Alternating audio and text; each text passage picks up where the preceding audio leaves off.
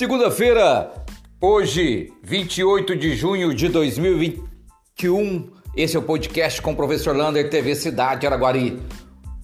Hoje, infelizmente, registramos três óbitos nas últimas 24 horas. Então, estamos com 405 óbitos em toda a pandemia. Os números das UTIs voltaram a aumentar. São 18 pessoas internadas nas UTIs, 19 em enfermarias e 38 em 24 horas. Portanto, ainda precisam ter muita preocupação com a circulação do vírus na cidade de Araguari.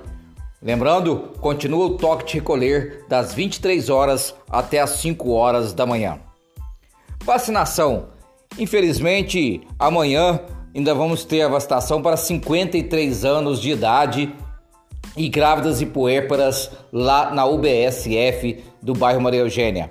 Araguari ia buscar hoje as vacinas na Superintendência Regional de Saúde, mas infelizmente um funcionário de lá morreu de forma trágica e a superintendência resolveu fechar o dia de hoje. Portanto, a Secretaria de Saúde vai buscar amanhã essas doses e na quarta-feira devemos ter uma idade abaixada, né? Baixar mais a idade para vacinação lá no aeroporto. Então, portanto, amanhã no aeroporto, vacinação de segunda dose para quem vacinou com a AstraZeneca do dia 31 de março para trás. Importantíssimo a segunda dose. Não esqueça de ir lá vacinar. O que, que tem que levar? Leva apenas o seu cartão de vacinação, aquele que você recebeu na primeira dose, e o seu documento pessoal.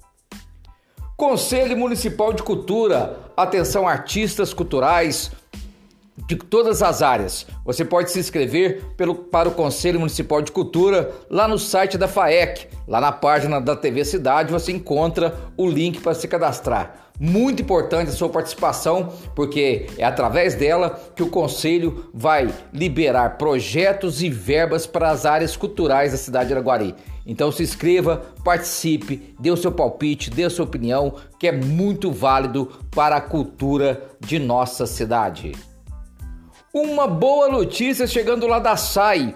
Hoje, a adutora, aquela ali da Avenida Miguel Assad Debs, que derramava bastante água, está sendo consertada e o serviço foram vários feitos ali, inclusive a troca de uma peça, só uma peça custava R$ 4.500. Hoje, durante todo o dia, foi, foram feitos esses concertos, esses trabalhos lá e vários bairros da nossa cidade ficaram sem água. Miranda, Independência, Paraíso, mas logo logo esse serviço já acabou e já está sendo restaurado aí a água na sua casa. Portanto, uma boa notícia, a SAI que vem tendo prejuízo, mas conseguindo fazer a sua função de melhorar o abastecimento de água na cidade.